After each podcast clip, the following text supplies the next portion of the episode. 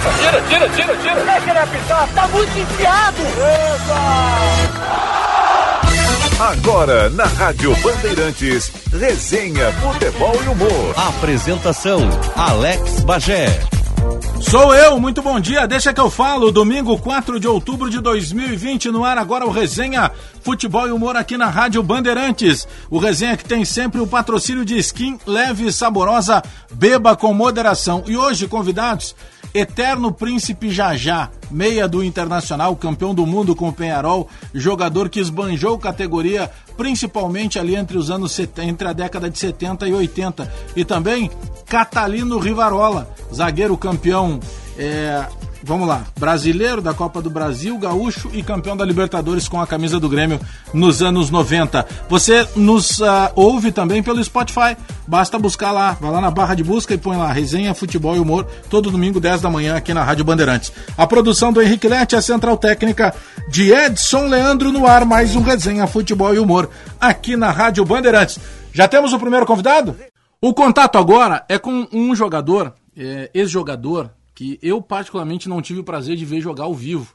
Eu me baseei muito por coisas que o meu pai dizia, eu baseei muito pela história que ele fez, um cara que ganha três títulos campeonatos, de campeonatos brasileiros, que é campeão brasileiro invicto, né? O tricampeonato 79 do Internacional foi de, conquistado de forma invicta.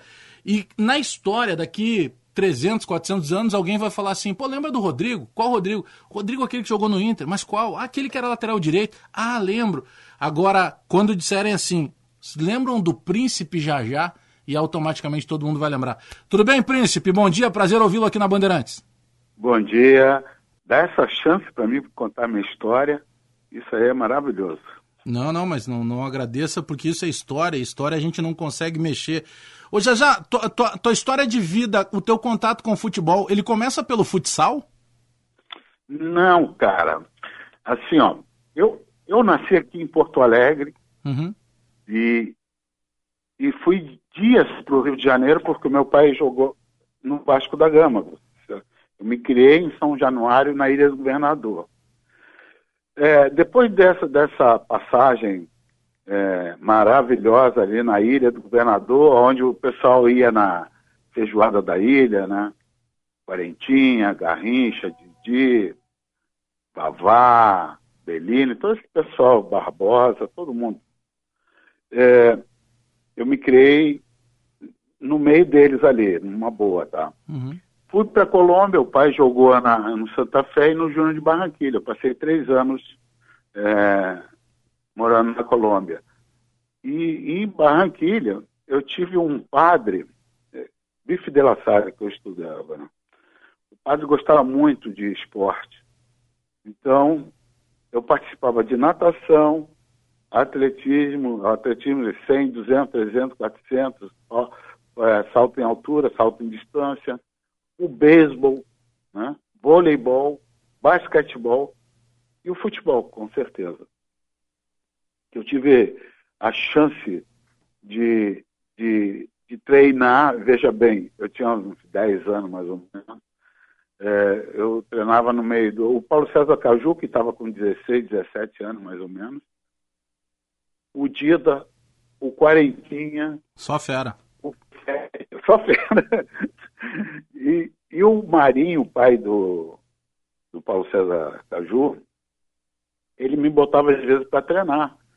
Ah, ah, e aí eu treinava, chutava a bola a gol, aquela, aquela, aquela famosa, famoso treinamento o goleiro tem 10 jogadores, os 10 chutam no goleiro. Uhum.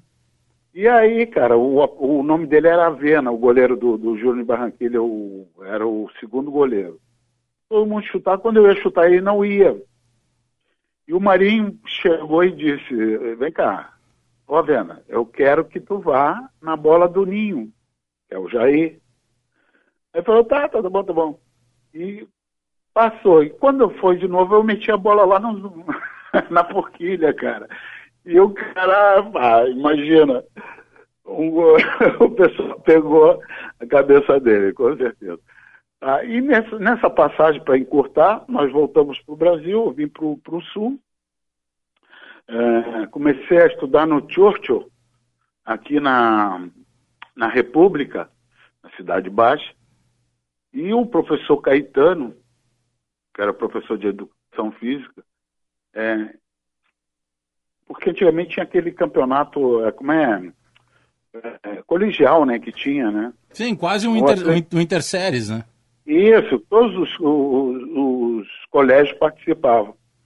E ele fez um time de, de voleibol e nós ganhamos da Sojipa, ganhamos da União, ganhamos de todo mundo, nós somos campeões. Um colégio de, de é, é, é, colégio normal, né? E aí eu fui contratado pela Sojipa para jogar voleibol. Ah, para jogar voleibol na Sojipa? Voleibol, cara. E aí, nesse, nesse período aí de voleibol e futebol, por que, que eu fui parar dentro do Inter? O meu primo Jorge Cobrinha queria fazer um teste. E aí ele me convidou, me, vamos lá, me dá uma força para mim fazer o teste no, Beira, no Eucalipto. E aí eu falei, bom, eu uma condição, eu vou, mas tu não pode dizer que eu sou filho de jogador de futebol. Ah, boa. Ah, tudo bem. E aí a gente foi fazer o teste, era o Marco Eugênio e o, professor Ernesto Guedes, meu, meu mentor. Professor gente Guedes. finíssima, sabe tudo de futebol. E aí, rapaz, fomos pro teste e, e a primeira passada, o Marco Eugênio e o Ernesto já fizeram um time, né? Esse time tinha o Pedrinho Ciborgue, eu, Marco Antônio, Soares, é, deixa eu ver, Elton, acho que o Falcão já estava também, é, é, Norival, Silvão parece, o Walter, o, e tinha o Cachorrão. O Cachorrão era um goleiro, cara, que quando dava falta, se tu não escutasse, ah, tu já sabia que era gol. era, um, era um trabalho, sempre. Não dá nem para olhar. Se ele fizesse, eu já sabia que era gol, mas, mas tudo bem. E aí, cara, nós fomos pro infantil. O Cobrinha também, o Jorge também. Acabou eu ficando, ele foi embora. e aí, rapaz, eu, eu, do infantil, a primeira coisa que eu eu me lembro até hoje que o, o Ernesto Guedes falou: vocês podem perder para qualquer time do mundo, mas os azulzinhos da Zenha não. Já, já era a rivalidade do Grenal. Né? Imagina, 14 anos para 15. E aí foi aí que eu aprendi e a conhecer o Grenal, né? Então nós tínhamos essa incumbência de não perder Grenais. Foi muito boa essa, essa história aí, porque nos, nos deu uma base muito grande e que nos deu a oportunidade de ver é, essa, essa, magia, essa, esse, esse, esse clássico que é considerado no mundo inteiro muito difícil de jogar. O jogador que joga um Grenal e joga em qualquer parte do mundo, entendeu? A, a, tua estreia, então, em 75, ela se dá em Clássico Grenal. Em Clássico Grenal, porque... Por que, que eu estou te falando isso? Que 7-4, eu estava indo para o Palmeiras e o uhum. Inter não deixou. E o Minelli já havia dito que no grupo, cada um de nós que tivesse, tivesse um, uma, é, uma partida para jogar, para ele dar uma olhada. Claro. O que, que aconteceu? Eh, todos já tinham tido a oportunidade, e o Minelli e o Jorge Andrade, que já estava largando, já tinha jogado também. E eu parei, cara, eu parei o treinamento e, e falei, bom, Minelli, eu vou parar o treinamento porque eu estou vendo que todos tiveram oportunidade, jogaram, eu estou voando, eu estou querendo a minha oportunidade, e ele não. E eu não tive essa oportunidade, eu quero a minha oportunidade. E o Minério Jair, eu não posso te colocar porque você não foi inscrito. Aí foi uma ducha, né? Claro. Mas tudo bem. E aí eu passei 74. É porque todo mundo pensa que o jogador de futebol é, cai tudo de paraquedas. E não cai, cara. Eu esperei um ano, é, tive que. É, eles queriam me emprestar para o Encantado, é, para um time do interior para me pegar experiência. E eu, garoto, novo, eu fiz uma pergunta para ele, vem cá, onde é que estão jogando os melhores jogadores do Brasil ou do Rio Grande do Sul? Aqui. Então aqui eu vou aprender aqui, então. Não fui para o interior. Mas eu esperei um ano, cara. Entrava 10 minutos no coletivo de lateral. É para me desistir, mas eu era um cara que muito, tem muita personalidade, perseverança. No meu livro que eu vou lançar, eu vou contar o porquê, né? Eu vou lançar um livro aqui e no Uruguai. Boa. E, e aí todo mundo vai ficar sabendo o porquê. E eu fui, ah, tudo bem. E o Minelli viu aquela, aquela, aquela gana, aquela vontade de vencer, de, porque eu tinha que vencer, cara. Tinha que vencer, só, só via a vitória. E aí a minha oportunidade foi uma, uma excursão. Não, não foi, a excursão foi depois. Foi um Grenal. Eu joguei na, na ponta direita, no lugar do Valdomiro. Que estava machucado. Essa foi a minha chance. Estava machucado. Uhum. E o Minelli, sabendo da, das minhas uh, características, porque um, eu era um meia que eu jogava tanto na ponta, como característica, como ponteiro, como antigamente, né, o ponteiro direito, como meia, articulador, goleador, cabeceador, chutador, tudo, centroavante e ponteiro esquerdo. Eu, eu conseguia jogar nas quatro linhas na frente com característica da posição. E aí, por isso que eu virei o Coringa do Minelli. Né? E aí foi o primeiro, a, a primeira jogada, parece que era o Cláudio Radar, parece, o lateral do Grêmio. Eu dei uma janelinha nele, cruzei, eu não sei se foi o Escurinho ou o Claudio Miro o primeiro gol. Cruzamento. É, o básico, né? Vai linha de fundo, cruza na cabeça do centroavante para o centroavante fazer. O segundo, ele quis me dar a janelinha, eu roubei a bola, fui de novo, ou, ou, ou o Claudio Miro ou o Escurinho. Eu sei que os dois fizeram gol de cruzamento. E aí eu virei o coringa do, do Minelli, né? a confiança total. Por isso que eu digo sempre, eu era o, o mais titular de todos. Mas é que Por... tem, tem um detalhe aí, já já, ah. me permita te interromper, porque a gente fala de de, de jogador que tem parte técnica, né? E, e, pelo que a gente acompanhou, ele sempre foi um jogador que se cuidou muito, então era muito forte fisicamente, além da parte técnica. Porque hoje em dia tem muito cara que é técnico não é atleta. Tem o cara que é atleta, mas não é técnico. Tu conseguia reunir toda essa leitura tática, versatilidade, só que tu foi um cara que sempre cresceu muito no, no clássico Grenal, né? É, o jogo grande te fazia bem, né? Exatamente. É como eu te disse, nós fomos bem orientados e bem preparados nas categorias de base que nos deu é, nós, essa formação de vencedor. Por isso que eu digo que o Ernesto Guedes e o, e o Marco Eugênio foram mil, né? Eles prepararam os, jogadores para serem, o, não o jogador, o jogador. E, e, a, e a formação foi bem feita. E eu aproveitei muito bem, porque eu sabia que se eu, eu puxava à frente sempre, porque eu sabia que o cara que puxasse a frente do Gilberto tinha ali, era sempre quatro na frente, tanto nas, na parte física e maratonas, tudo, eu sempre me dediquei muito. E, e, eu aprendi muito nessa, nessa minha carreira, durante desde criança até. Eu tive vários professores. Primeiro o meu pai, né? Claro. E depois foi somando as coisas boas, né? E nas categorias de base, eu, eu até hoje falo que o garoto, você tem que ensinar os fundamentos. Você ensinando os fundamentos, somando a técnica, ele vai ser um grande jogador de futebol.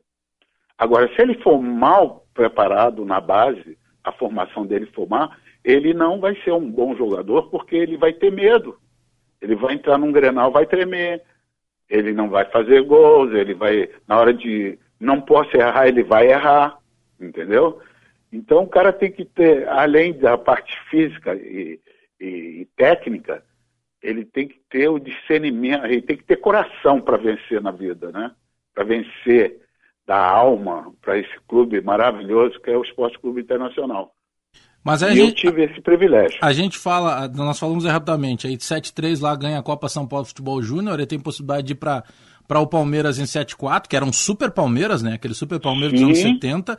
Aí tu, aí tu acaba entrando num Grenal, na vaga do Valdomiro, que é outro jogador histórico do Internacional, faz dois cruzamentos, ganha o Grenal, aí a gente vai para 76. E aí tem um histórico aqui que o nosso, o nosso produtor, o Henrique Lete, é, trouxe aqui, que é o seguinte, 76, o, foi octacampeão gaúcho pelo Inter. E aí no Grenal decisivo, no Estádio Olímpico, o Inter ganha por 2 a 0 o segundo gol marcado pelo Dario, rei Dadá, completando o lançamento do Jair. E aí o Dario, depois do jogo, teria dito o seguinte: uh, olha, eu sou o rei e agora tem o príncipe que é o Jair. Foi assim a história do teu apelido? Foi, foi cara.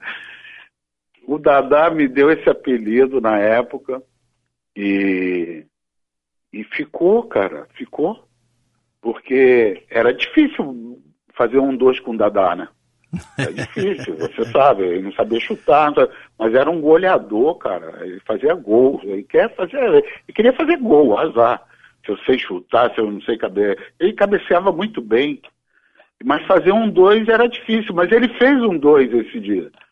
E eu larguei no, lá na frente e ele fez o segundo gol. E depois da partida, os caras me chamaram, os dois, né?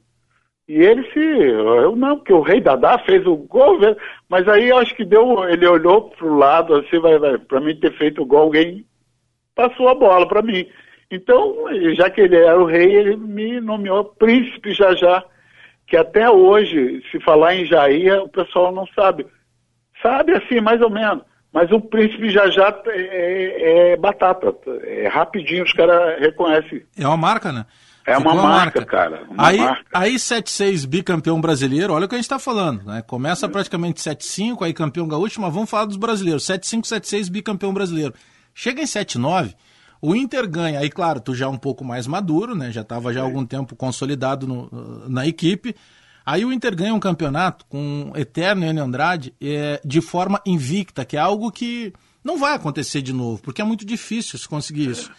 Ô, ô Jair, o que, que passa na tua cabeça quando em algum momento assim do dia tu para, e eu acredito que, que sejam muitos dias que aconteça isso, isso que a gente está falando da tua carreira nesse momento só do Internacional, quando tu para e tu lembra assim que tu já jogou em meio campo de que tinha Batista, que tinha Falcão, que tinha Mário Sérgio, que tinha Ana Andrade como treinador. Caçapava. Caçapava, um campeão, um, campe, um campeonato invicto, Carpegiani.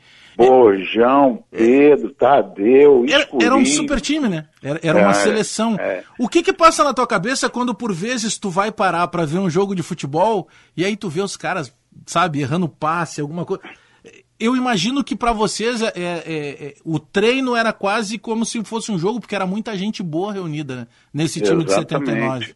É, eu, eu vou falar 75 e 79, mas eu gostaria de dar uma, uma paradinha em, 70, em 76, uhum.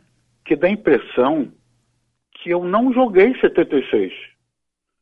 Se você olhar na estatística aí da, da, da, da de X jogos, acho que é 23 jogos. 23 né? com 22 jogos teus. 22 jogos que eu joguei e eu não joguei a mais fácil. E 8 gols. E 8 gols. E eu não joguei a mais fácil, a mais fácil, que era contra o Corinthians aqui, que era mamão com açúcar. A gente sabia que a gente não iríamos ganhar, com certeza.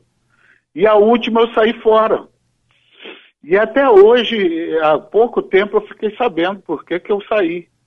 Porque como eu, eu joguei às 22, era, era, é, eu ia jogar 23, com certeza. Claro. Sair jogando, né? Que não sair na foto, né? Mas se botar na conta, eu teria que ter pelo menos uma fotozinha ali do Jair, que participou Com de certeza. 76 também. Tava no bolo, né? Pô, Tava no bolo. Só não fez fiquei... um jogo. Um jogo, aí me tiraram da foto, pô. E aí o Dario me falou que na realmente quem ia sair era ele na última partida. Mas como ele tinha mais nome e o pessoal gostava muito dele, eu, aí me tiraram. Porque eu, eu, na real, até hoje, eu não sei por que, que eu saí. Né? Era para ter jogado a final, com certeza. Mas tudo bem. Faz de conta que em 76 é, dá a impressão que eu não participei. E eu dei a minha, o meu sangue dentro de campo, que eu, que eu sei que eu lutei, que quando estava ruim, tem a canela bem marcada aqui. Mas tudo bem. O... Vamos para 79. É, aí a gente falou de 7-5, 7-6, né? 7-6 repetindo, 22 jogos teus, de 23 do Internacional, só um jogo fora. E é porque acabou marcando oito gols. O Bagé, dá a impressão que 76 eu, eu não. É, é verdade, não. É tão simples assim ser bicampeão brasileiro. Entendeu? Dá a impressão que eu não, não é. joguei nada, que eu não participei, que eu passei direto de 75 para 79. E aí eu, eu tô tirando algumas coisas embaixo do tapete, é. eu tô descobrindo, né? Aos pouquinhos. Eu espero tirar tudo, porque a história tu não pode apagar, né? Com certeza, não. A história tem que ser contada como ela é.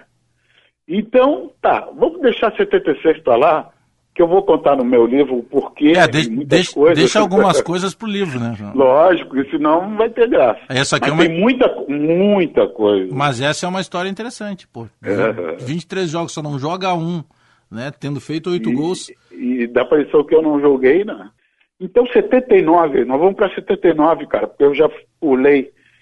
Mas 79, o nosso time é, tinham o mesmo, o mesmo, acho que só o Caçapava e o Carpedianes que saíram, né? Uhum. Ficou Batista, eu, o Falcão e o Mário no meio de campo. Só, só gente trocar, fraca, né? Foi, foi, trocar, foi trocar todo o Mauro Galvão com 17, o Mauro Pastor, uhum. João Carlos, é, quem era o lateral? Eu... Cláudio Mineiro? É, Cláudio Mineiro. Cláudio, Cláudio Mineiro. Mineiro. Uhum é, Batista Falcão, eu e o Mário, e o, o Valdomiro e o Biraburro. Falecido Biraburro, Falecido que não tinha nada de burro, viu? Pois é. Era um jogador inteligentíssimo dentro de campo. É, e, o Ma, e o Mário, e, e, o, e o Enio Andrade, é, malandro que ele era, esperto, cheio de. Né? Ele viu que o Mário flutuava. Então ele fez o quadrado, ele botou os quatro no meio de campo, entendeu? E aí, poxa, tinha jogado pelo lado esquerdo, tinha jogado pelo lado direito, e os meios de campo chegando para fazer os gols necessários. É, 79, puxa vida. É, eu sempre digo que em 79 nós ganhamos o campeonato no Maracanã. Uhum. Dois gols do Chico, Espina. Chico Espina. Valdir Lima, entrou perfeitamente, espetacular. Não jogou Falcão, não jogou Cláudio Mineiro e não jogou é, Falcão e o Valdomiro, né? E parece que o Chico Fraga e o, Cláudio Mineiro parece que também não jogou. Acho que jogou o Chico Fraga, não sei, não me lembro. E o Chico Espina, eu sempre falo para ele, Chico, tu, tu deu maior chance para a gente ganhar esse campeonato lá no Maracanã porque nós fomos desfalcados e os caras que entraram jogaram pra caramba. E nós ganhamos uh, o, o, campeonato ali, dois contra-ataques, dois gols do Chico. E depois aqui no, no Beira Rio, muito fácil, né? Ganhar do Vasco, o Vasco teria que fazer três dentro do Beira Rio. E o Inter não perdia dentro do Beira Rio. Né? Então eu fiz o primeiro, quando saiu o primeiro, eu falei, bom, quatro, já é campeão. Então, quando saiu o segundo, mais ainda. Eles tinham que fazer cinco gols. O gol do Vasco que saiu no final, é, a gente já tinha parado, já estava comemorando Mas, sabe, o tri brasileiro. A, a gente estava falando há pouco aí do ano de 76, né? Que tu, das 23 Sim. partidas do Inter, ficasse último, da, da, a última de fora, tinha feito oito gols. Esse ano de 79 é um ano, por exemplo, em que tu foi o artilheiro do time, com nove gols, uhum. é, fez esse gol na final, ou seja, é, não dá tempo na tua história do Internacional de tu deixar nenhum porém, porque não. ela é muito perfeita, já. Já parou para pensar nisso? E, da, e da, antes. Quanto as coisas aconteceram é, desde a tua subida de forma muito para cima, né? Lógico, graças a Deus. É, assim, ó, aquele jogo contra o Palmeiras, lá no Murumbi, nós saímos perdendo 1 a 0 e o Palmeiras tinha um baita time, né? E, e aí eu fiz o primeiro, que eu, que eu discordo do, do, dos caras, eles dizem que é o morro artilheiro, né? O, o, o morrinho artilheiro, mas não é. é. Quando eu chutava, Bagé, a, a bola fazia três curvas. Uhum. Ia para cá, ia para lá, quando chegava perto, ela, ela descia mais ainda.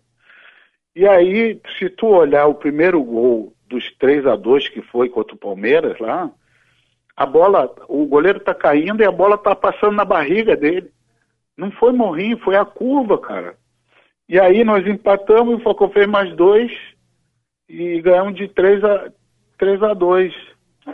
Foi um, é, foi um, um, um, jogo que nos deu é, muita moral, porque depois o Palmeiras vem aqui, parece que nós saímos perdendo de 1 a 0 Eu também fiz um, um gol, 1 a 1 E aí nós passamos para a final.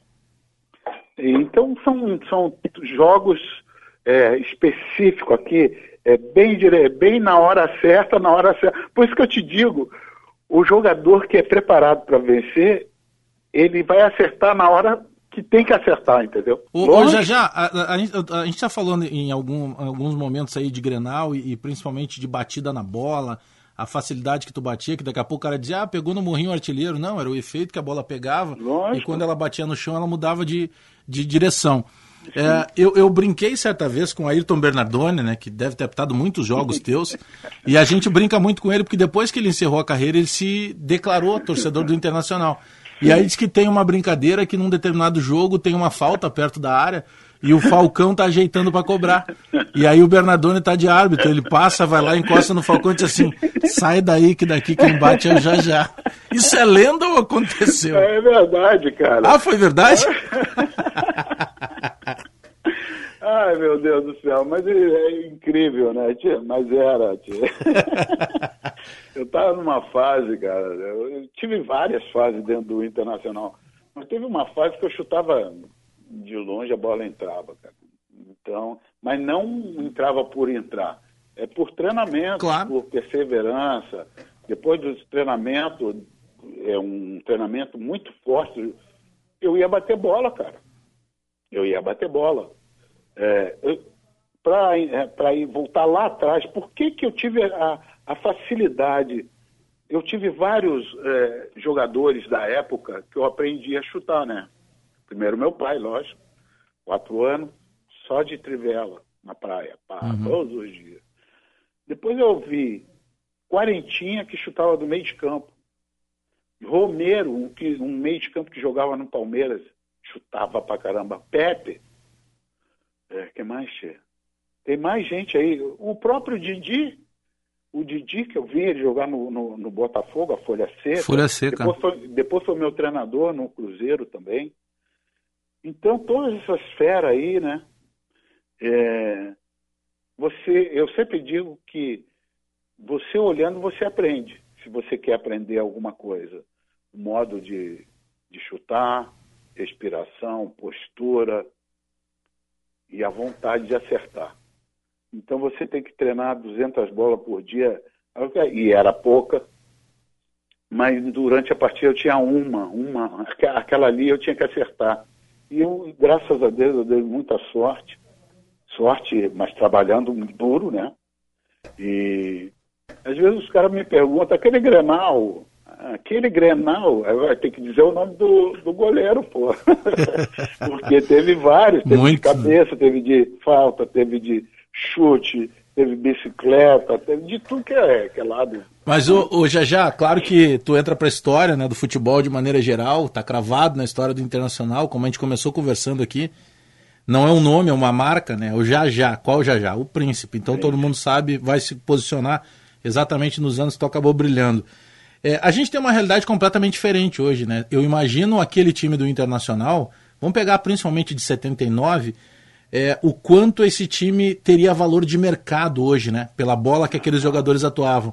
Por exemplo, quando tu surge lá é, e aí tem a possibilidade de sair para o Palmeiras em 74, com a tua capacidade técnica, quantas propostas multimilionárias teriam chegado, né? É uma realidade completamente diferente, até nessa questão né, da publicidade, é. do material esportivo, a chuteira que tu jogava machucava o pé, Pô. hoje ela não pesa, ou seja... Hoje não, o, o Bagé, é. a bola não pesa, a chuteira não pesa, o uniforme não pesa, é tudo gramadinho, Antigamente ia jogar em Bagé lá, os caras faziam um buraco com picareta para o Valdomiro não, não cruzar bem.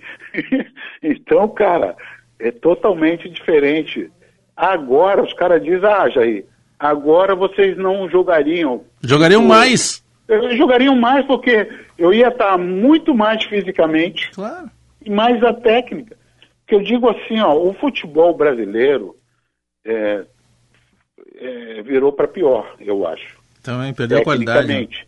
Perdeu qualidade. E os gringos lá fora pegaram a qualidade. O nosso futebol, é, o, o Guardiola, o que, que ele fez?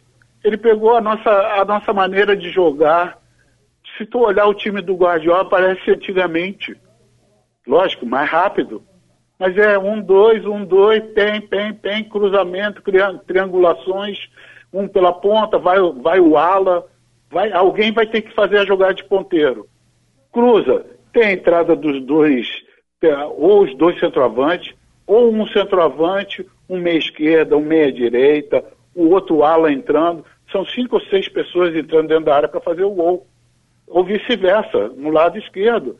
Todo mundo sabe, todos os treinadores sabem, e todos estão conscientes que a parte defensiva que todo o mundo está fazendo é o 5-4-1 ou 4-5-1. Isso aí, a parte defensiva é isso aí. Modo de atacar, você é, tem várias, né? Você pode jogar o, o, o 4 ou 3-4-3 ou, ou 4-4-2. Muita alternativa. 4-1-4-1, o 4-3-2-1 o 4-3-1-2. Então tu, tem, tu pode botar a tática que tu te, quiser. Se tu não tiver material humano, tu não qualidade, vai conseguir né? nenhum É. qualidade. Ô, ô, já já, nós ficaremos aqui ó, horas e horas falando e vamos já combinar para na sequência, num outro dia, a gente combinar uma outra parte, falar um pouco mais desse momento de hoje, dar alguns destaques aí também de tudo que tu tem feito. Mas é, para tanta história, principalmente tanta qualidade, é, acaba ficando pouco tempo. Eu quero te agradecer pela gentileza conosco aqui da Bandeirantes e eu só posso te desejar muita saúde para que a gente possa, por muitos e muitos anos ainda, poder te ligar, poder conversar, poder falar de futebol pela qualidade. Tu faz parte de não apenas do futebol brasileiro, tu faz parte do futebol brasileiro bem jogado. Tu faz parte daqueles jogadores que entraram para a história. E isso é importante que a gente possa relembrar o tempo inteiro. Obrigado pelo carinho com a gente aqui da, da Rádio Bandeirantes, já já. Ô, Bagé, é uma honra ter participado do teu programa. Estarei sempre às ordens. E é uma satisfação imensa em falar, somente em futebol. E eu faço parte dessa história futebol, não só no Sul, porque nós somos reconhecidos mundialmente. Somos dois clubes de lá do Sul, da Sul-América, campeões do mundo. Isso aí soa o mundo inteiro. E graças a Deus eu, eu, eu sou reconhecido mundialmente, você sabe por quê, logicamente que eu saí campeão pelo Penharol. E, mas é uma satisfação imensa, é uma honra, cara. A hora que você quiser, vamos bater papo aí. Estou esperando minha, minha oportunidade para ser treinador. Enquanto eu não for treinador Boa. de uma equipe aí, eu não vou morrer satisfeito. Não, tem, muito, tem muito tempo ainda para poder ensinar. Grande abraço aí, muito obrigado mais uma vez, já já. Fica com Deus. Um abração. Valeu, muito obrigado, Eterno Príncipe Jajá. E outro, em outro dia a gente vai fazer um outro bate-papo aqui para contar mais histórias como essa que nós confirmamos hoje. É verdade, o Ayrton Bernardoni, árbitro é, num Grenal, disse pro Falcão: sai daí, Falcão, deixa que o Jajá cobra. E o Ayrton Bernardoni era o árbitro do Grenal. Abraço pro Bernardoni aí. Temos dali o nosso próximo convidado, zagueirão? O contato agora aqui na Rádio Bandeirantes, no Resenha, com o eterno zagueiro campeão da América com o Grêmio e um dos principais destaques daquele Grêmio vencedor dos anos 90. Estou falando do zagueiro paraguaio Catalino Rivarola, que até hoje é muito lembrado pelo torcedor do Grêmio. Tudo bem, Rivarola? Bom dia, prazer ouvi-lo aqui na Rádio Bandeirantes. Bom dia para todos aí. É, é um prazer para mim depois estar em contato com todos vocês, os gremistas, os gaúchos. Eu tenho um carinho muito especial por, por Porto Alegre, pelo Grêmio. amigos también colorados, tem, tem vários, né? Fico contente de poder me comunicar com, com todos vocês. Agora, o Rivarola, depois de tantos anos passados, né, hoje já tu, tu já não jogando, já com 55 anos, mas normalmente eu acompanho em várias entrevistas, aniversário do Grêmio, teve participação tua, ou seja, ainda mesmo apesar de vários anos depois de ter passado aqui com a camisa do Grêmio, ainda existe todo esse contato de carinho do torcedor gremista contigo, né? Não, com certeza sempre a gente é, ficou nos amigos, até hoje tem, sempre estamos falando, né, a gente tem um grupo de WhatsApp, né, de, de, de aquele Grêmio 95, que todo mundo está aí, e a gente sempre está conversando. Então, eu tive também o privilégio de sempre ter convite para consulado, para ir lá, e realmente o Grêmio fica no meu coração, que a gente passou, eh, ganhamos na época muitos títulos, e a verdade é, eu fico fico feliz de poder estar nesse grupo maravilhoso, né? Junto com o Filipão, a turma, o, o, o finado o presidente Fábio Koff, que foi quem me buscou lá na, na Argentina, né? A, a, tua carreira inicia pelo Cerro Portenho? Sim, eu comecei no Cerro Portenho no, fiquei uns cinco temporadas, cinco anos. Conseguimos ganhar eh, dois títulos justamente com um eh, treinador brasileiro que, que foi o Valdir Espinosa, né? Uhum. E depois fiquei até 90 e daí fui para, para a Argentina. Tá. Aí, da, aí da Argentina que surge o interesse do Grêmio para te buscar. Isso, eu fui, eu fiquei uns quatro temporadas no taller em Córdoba. Aí que eu, aí que eu, o Grêmio foi lá na Argentina para, para que eu possa passar no, no Grêmio, né? Aliás, duas belíssimas cidades, né? Tanto Porto Alegre quanto Córdoba, que tu jogasse muito tempo pelo Tajeres, né? É verdade, uma linda cidade, uma das melhores cidades de, da Argentina, né? É um lugar muito bonito, um pouco parecido a, a Porto um lugar tra tranquilo. Então, é, realmente, falar com todos vocês, lembrar as coisas, faz, me faz muito feliz, né?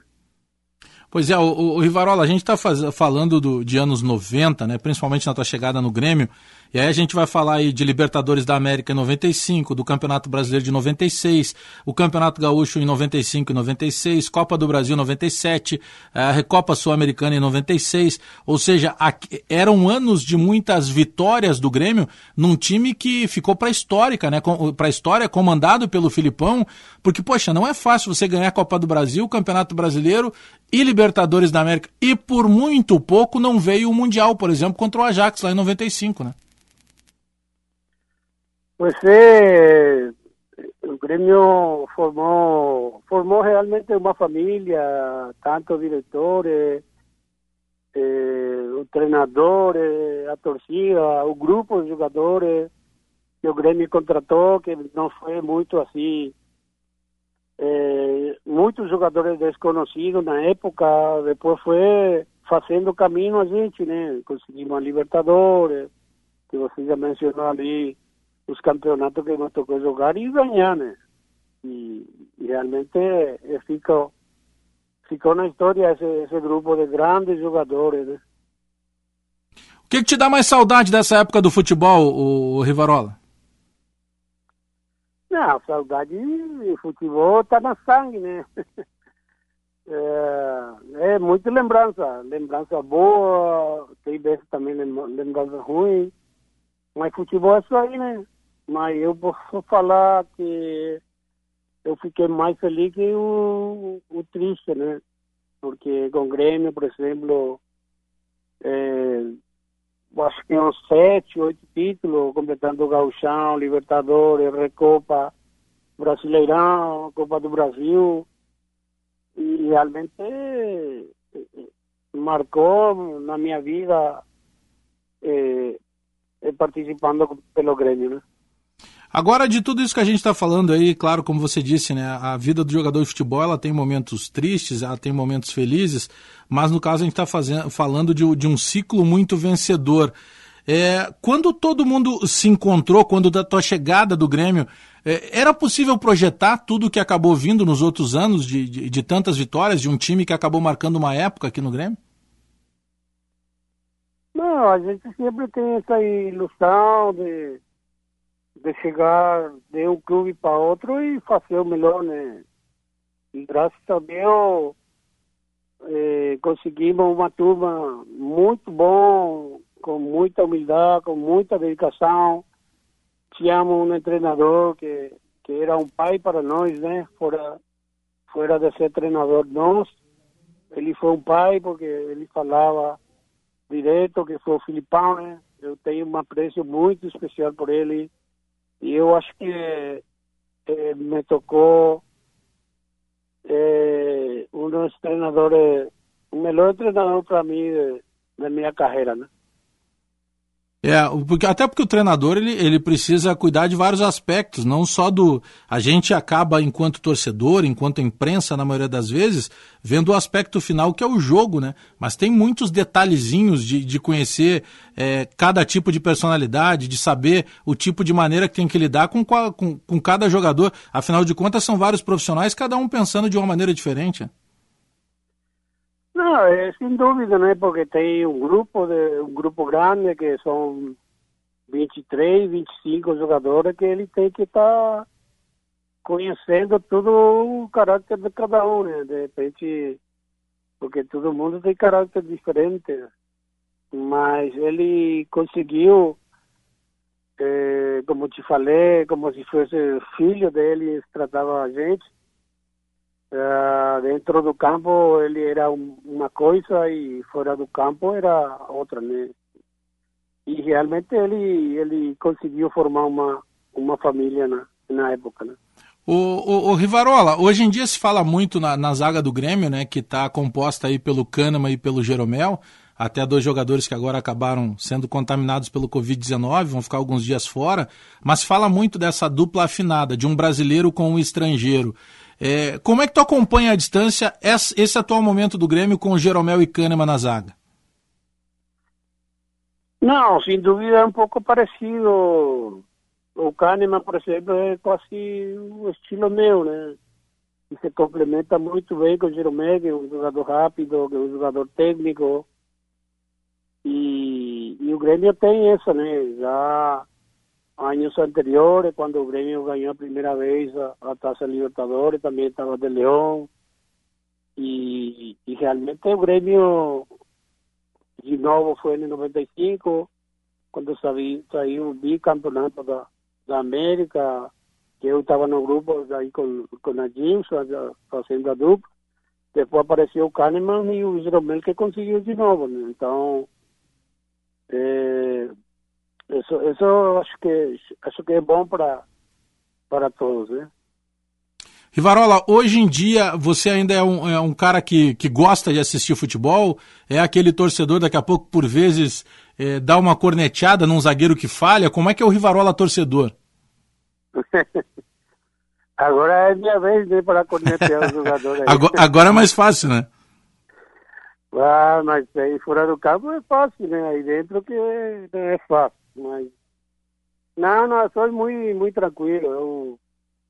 Ah, tem opino, tem jogador que eu gosto.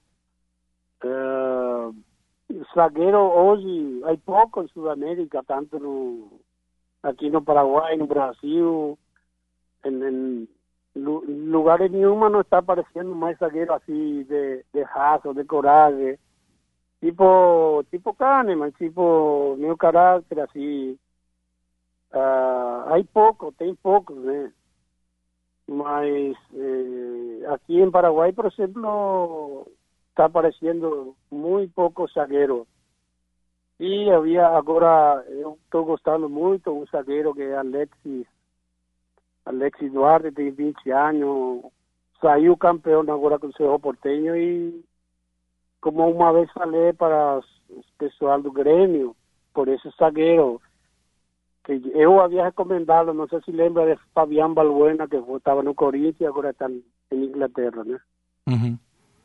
Não, e até te digo mais, eu, eu, assim como você, torço pelo Cerro Portenho e comemorei muito o título agora, porque eu tenho um sobrinho, o Bruno Rangel, que é fisiologista aí no Cerro Portenho. Sim, sim, sim, ele está aí. Então, eu, inclusive, eu falei com uns amigos lá em, em Porto Alegre que aqui tem um zagueiro que acha que, para mim, é, vai para frente, né? Os, o menino tem 20 anos, grandão, é um pouco parecido assim o Jeromel, é rápido, é técnico. E eu comentei a alguns amigos aí em Porto Alegre, aí em Grêmio e, e, e a outros amigos empresários também, né? Acho que é muito interessante para daqui a, a futuro no menino. Hoje, Rivarola, qual é a tua atividade? Hoje tu é um cara que está conseguindo aproveitar mais a família, ou tu continua trabalhando daqui a pouco indicando jogadores como a gente? Como é que é o teu dia a dia atualmente? Não, a gente sempre, de futebol você sabe que né, a gente sempre está no negócio de futebol, intermediação, agora está um pouco parado. Estou detrás de meu, meu filho também, o último filho que eu tive, é, que está no futebol também, estou detrás dele, sempre no futebol. Mas fora disso, a gente tem uma representação de jogo aqui no, aqui no Paraguai, de, de Brasil para Paraguai. Né? Tá. E, mas tua residência fixa hoje segue sendo o Paraguai? Isso, Paraguai, a função a gente mora, com toda a família, meu filho, tudo. O, o, a distância aí, o teu acompanhamento do Grêmio, ele tem sido. Eh, ele tem uma sequência? Tu, tu tá sempre informado das coisas que estão acontecendo no Grêmio? Sim, sempre a gente pergunta, porque eu tenho um grupo, é, aliás, tem dois, três grupos que são, são, são torcedores gremistas, e a gente sempre está falando, comentando como que vai o Grêmio, que vai contratar, o negócio do Cavani.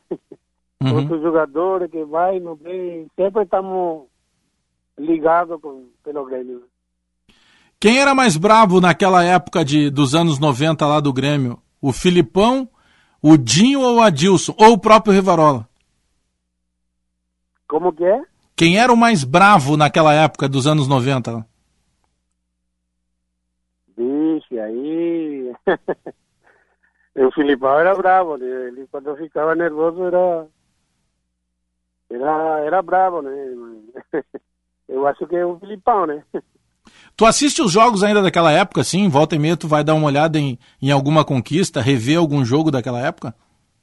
É, a gente tem alguns vídeos, assim, quando a gente foi na, na Libertadores, é, alguns jogos importantes, né? A gente sempre tem é, para lembrança, foto, vídeo, essas coisas, né? É, isso é uma vantagem de poder relembrar, porque foi uma época muito vitoriosa, né? Pois é, eu fiquei de 95 até 98 e realmente é, posso falar que tudo esse, esse tempo que estava no Grêmio com a ajuda da torcida, a torcida foi maravilhoso, sempre acompanhando, alentando, e realmente foi bom.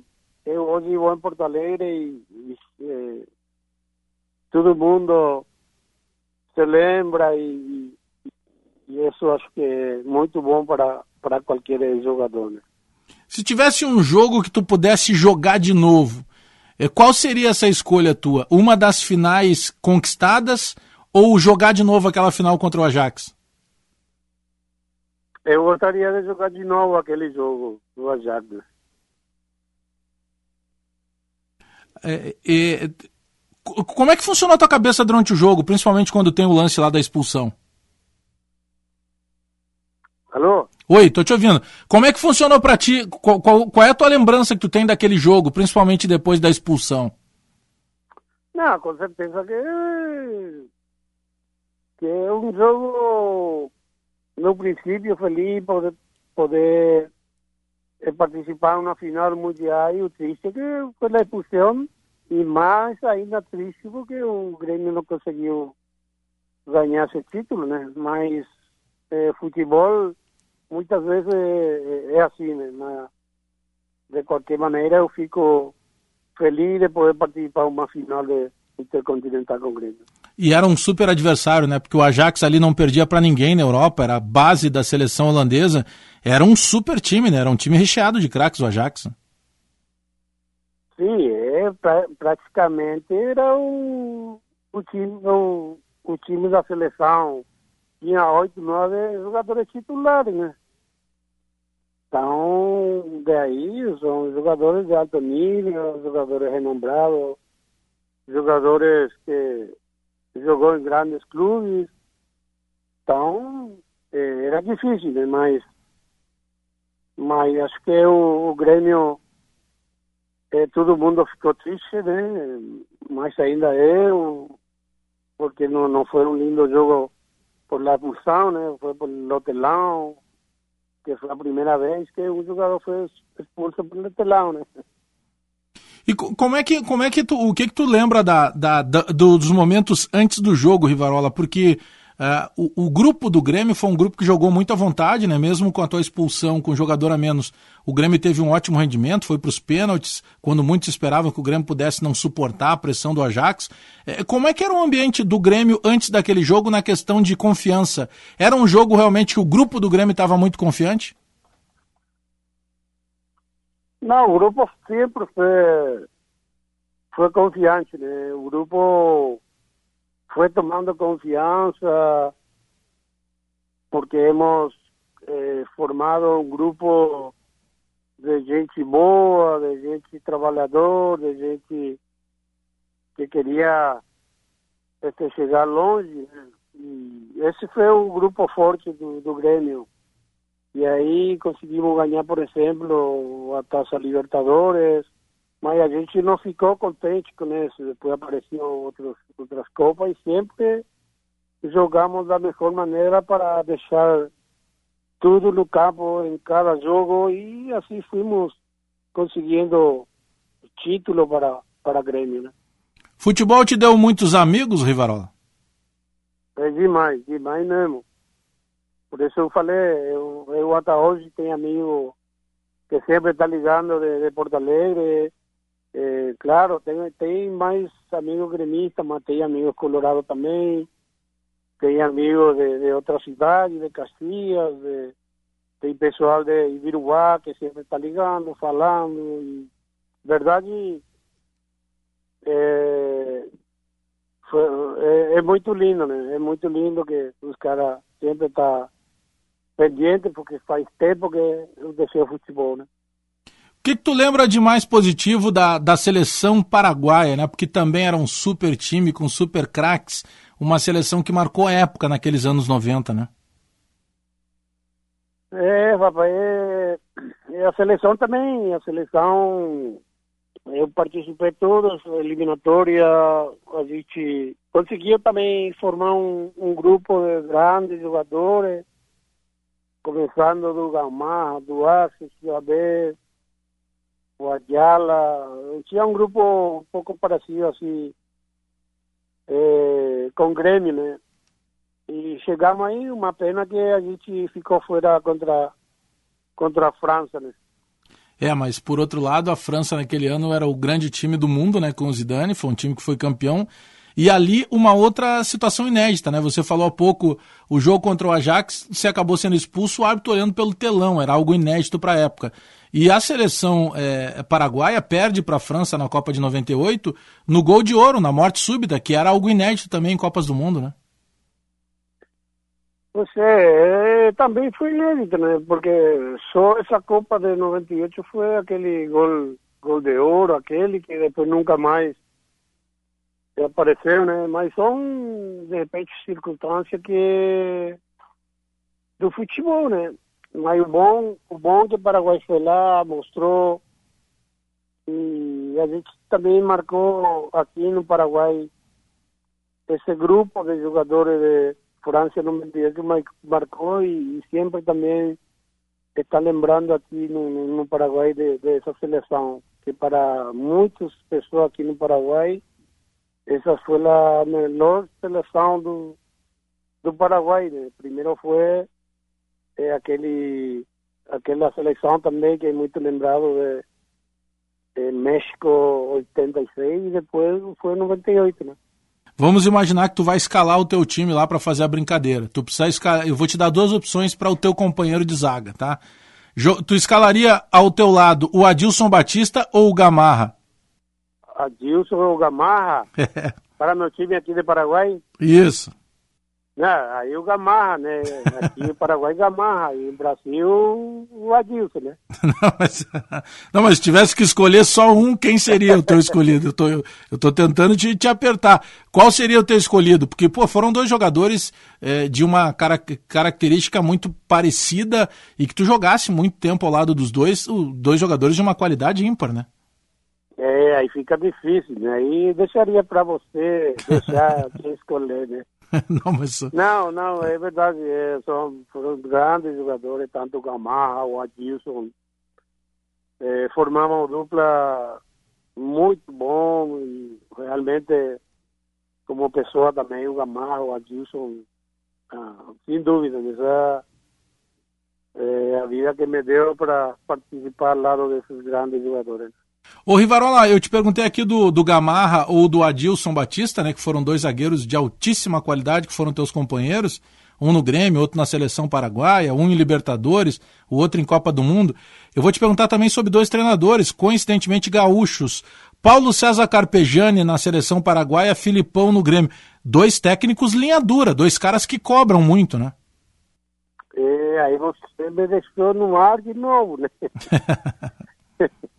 Não, mas são grandes treinadores, mas aí eu ficaria no meio também, né? Porque eu, o Filipão me deu a chance para jogar eh, no Grêmio, confiou em mim, eu mostrei para ele também. E o Carpegiani é a mesma coisa na seleção, né? Então, eu só deixaria, não, não, não gostaria de colher eh, o ou o Filipão, né? Eh, deixa para você de novo. Rivarola, muito obrigado pela gentileza conosco aqui da Rádio Bandeirante. Sempre um prazer eh, conversar contigo. Tenha certeza que torcedor do Grêmio tem ótimas lembranças. A torcida do Grêmio, sempre que pode, fala no teu nome. Sempre que vai lembrar desses anos vitoriosos, lá dos anos 90, não tem como falar eh, daquele time sem lembrar da maneira, da postura que tu sempre teve enquanto atleta, dentro e fora de campo. Então, parabéns pela história e obrigado aí pela gentileza conosco aqui da Rádio Bandeirantes. Não, primeiro agradecer a, a você e eu sempre vou estar à disposição de todos vocês porque não posso eh, deixar de, de, de, falar e agradecer a todos os, os gremistas, os torcedores, os diretores, na época, né? E, e, obrigado a todos vocês. Eu tenho um carinho muito, muito grande pelo Grêmio, pelo, pelo Porto Alegre, né? Assim que eu fico feliz de poder eh, eh, falar com todos vocês e sempre vou estar à disposição. Valeu, muito obrigado, Rivarola. E com Rivarola e com Já Já a gente fecha o Resenha Futebol e Humor deste domingo aqui na Rádio Bandeirantes, sempre para skin leve e saborosa. Beba com moderação. Agradecendo a produção do Henrique Lete, a central técnica do Edson Leandro. Eu tô de volta no próximo domingo, 10 da manhã, aqui na Band. Até lá, bom domingo, tchau. Resenha Futebol e Humor.